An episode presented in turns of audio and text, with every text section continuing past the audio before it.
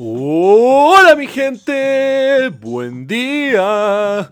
Bienvenidos a otro episodio de Mañanas con Leo. Soy su anfitrión, Leo. Martes 14 de agosto. ¡Uh!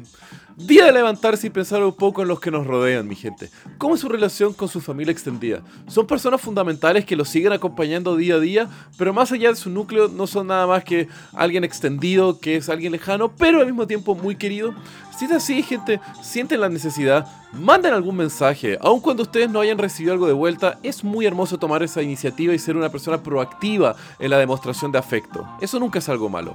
Y para poder enviar esos mensajes, ¿por qué no mandar una carta o una postal?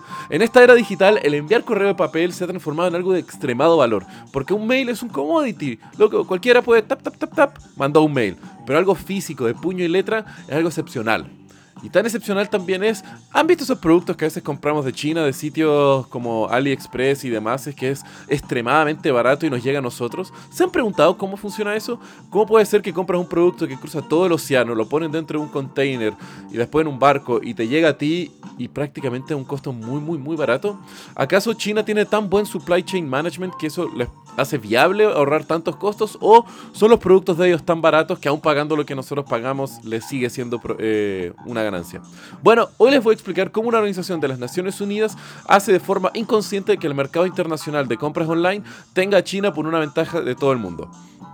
El tema es que en los años 1800 enviar un correo de un país de otro era un cacho porque habían que pagar de forma separada cada una de las tasas de movilización de país a país y muchas veces las tasas variaban de una nación a otra, los estándares eran distintos y era totalmente difícil. Por ejemplo, tener que enviar una carta de Estados Unidos a Panamá tenías que pagar las tasas de movilización de correos de Estados Unidos, de correos de México, correos de Guatemala, correos de El Salvador, luego de Honduras y así sucesivamente cada país que pasaba por Centroamérica hasta eventualmente llegar a Panamá. Entonces el correo era extremadamente complicado, pues tampoco era que había tecnologías como grandes barcos que pudieran facilitar el transporte marítimo. Entonces casi todo el correo era por tierra. Esto fue realmente algo muy desastroso y complicado, en la cual Estados Unidos hace un llamado mundial para que se haga una conferencia internacional para estandarizar estos procesos.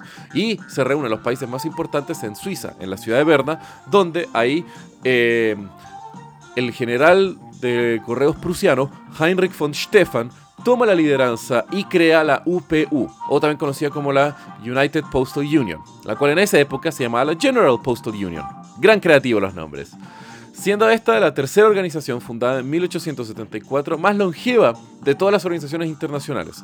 Luego, en 1940, la General Postal Union cambia su nombre y es absorbida por las Naciones Unidas para así también facilitar que sea parte de todos los países relevantes y miembros de las Naciones Unidas. Esto ayudó a estandarizar los costos, los sistemas y los códigos que se utilizaban a nivel internacional el sistema de correos. Pero al mismo tiempo había una gran eh, duda si es que el usuario que pagaba una tasa para enviar su correo internacional desde su país a cualquier otro lado del mundo, cómo el país que recibía esto y al mismo tiempo tenía que encargarse del costo de lo más caro que era enviar el último detalle del trayecto, cómo se encargaban estos países para determinar quién se quedaba con la tajada del costo final.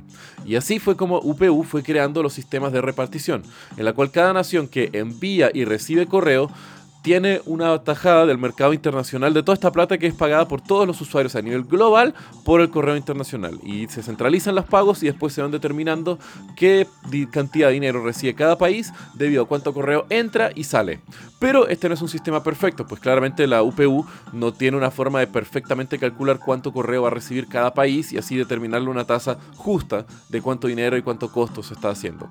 Por ejemplo, Estados Unidos y China son los dos mayores jugadores y movilizadores de del mundo. Y la UPU tiene tasas internacionales de China para enviar correos fuera extremadamente baratas. Pero al mismo tiempo Estados Unidos tiene tasas extremadamente baratas para recibir correos. Eso hace que pueda, de afuera parezca que sea un sistema bastante bueno, pues China es uno de los mayores exportadores de correos del mundo y Estados Unidos es uno de los mayores importadores de correos del mundo. Pero esto hace, por ejemplo, que sitios como AliExpress y otros, donde más aún tenemos un sistema de correos en China extremadamente subsidiado por el gobierno, tenga una ventaja competitiva por sobre muchos productores nacionales, perjudicando a veces a pequeños negocios y pequeñas economías. El tema es de que claramente es un mundo extremadamente complejo, pero hermoso al mismo tiempo. Onda, piensen ahora cada vez que compren por AliExpress o en un sitio similar, agradezcan a esta organización creada por un aristócrata prusiano que esa cajita que está en sus manos no tuvieron que pagar casi nada para que recorriera mitad del planeta o más para que ese producto esté en sus manos. Así que que tengan muy buen día mi gente, los quiero, Besos.